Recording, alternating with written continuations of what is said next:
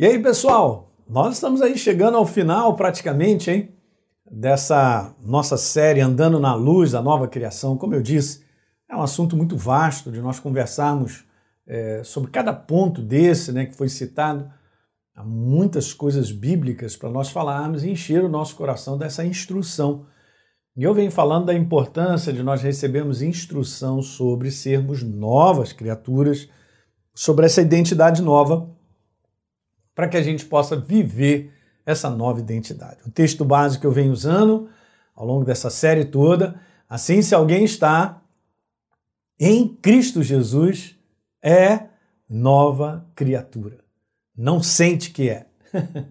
é nova criatura porque você assume por fé. Então, as coisas antigas, a condição moral, espiritual prévia já passaram e eis que se fizeram novas todas as coisas.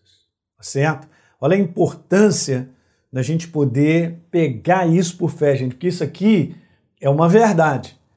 verdade chama-se Deus, a obra que ele fez na cruz.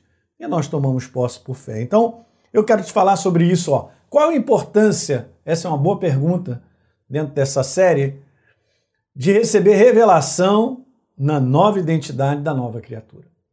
Como eu respondi, a importância é total porque o agente revelador da nossa nova identidade em Cristo é a pessoa do Espírito Santo.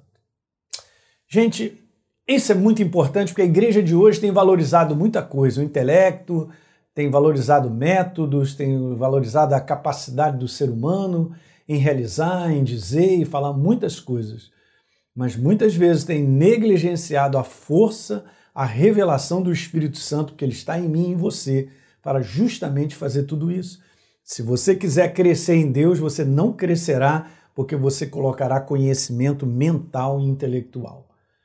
Você só crescerá em Deus se você receber revelação da verdade no teu coração. Olha que coisa interessante, 1 Coríntios, capítulo 2, verso 10.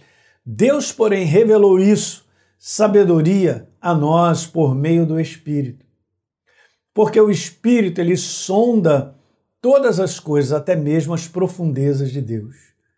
A palavra sabedoria aqui não está no original, mas porque se você ler antes, você vai ver que Deus está falando da sabedoria humana e da sabedoria divina. Tá certo? Mas ele revela ele mesmo, que é a sabedoria, a verdade, a mim e a você, por meio de quem? Da ação do Espírito Santo. Ele habita em mim. Ele é o agente revelador ele é o agente que descortina, gente. Ele vai descortinando a verdade no nosso coração. E nós vamos crescendo de revelação em revelação sobre a verdade. Isso chama-se crescer no entendimento da verdade. Olha 2 Coríntios capítulo 2, no verso 11. Pois quem conhece as coisas do ser humano, a não ser o próprio espírito humano que nele está? E aí agora Paulo faz a declaração assim, Ninguém conhece as coisas de Deus a não ser o Espírito de Deus. É dele, nós precisamos dele. Verso número 12: E nós não temos recebido o Espírito do mundo, e sim o Espírito que vem de Deus. Com que finalidade que nós temos recebido o Espírito de Deus?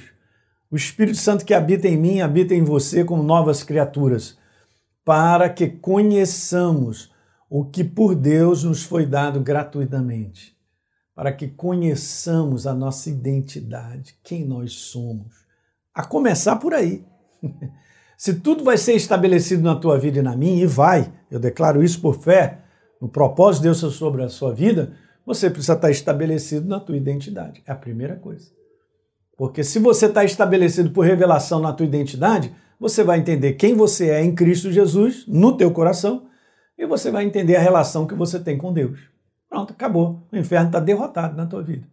Não tem como mais ele tirar essa plataforma base da revelação de quem nós somos em Cristo Jesus. Então, sem revelação no coração sobre a nossa nova identidade, dificilmente vamos permanecer de pé no dia do combate. Olha aí. É verdade. O que eu vejo é que as pessoas não têm o que? Alicerce, fundamento espiritual a respeito da sua identidade, quem são em Cristo Jesus e da obra que ele fez. É o que eu vejo na prática, é isso.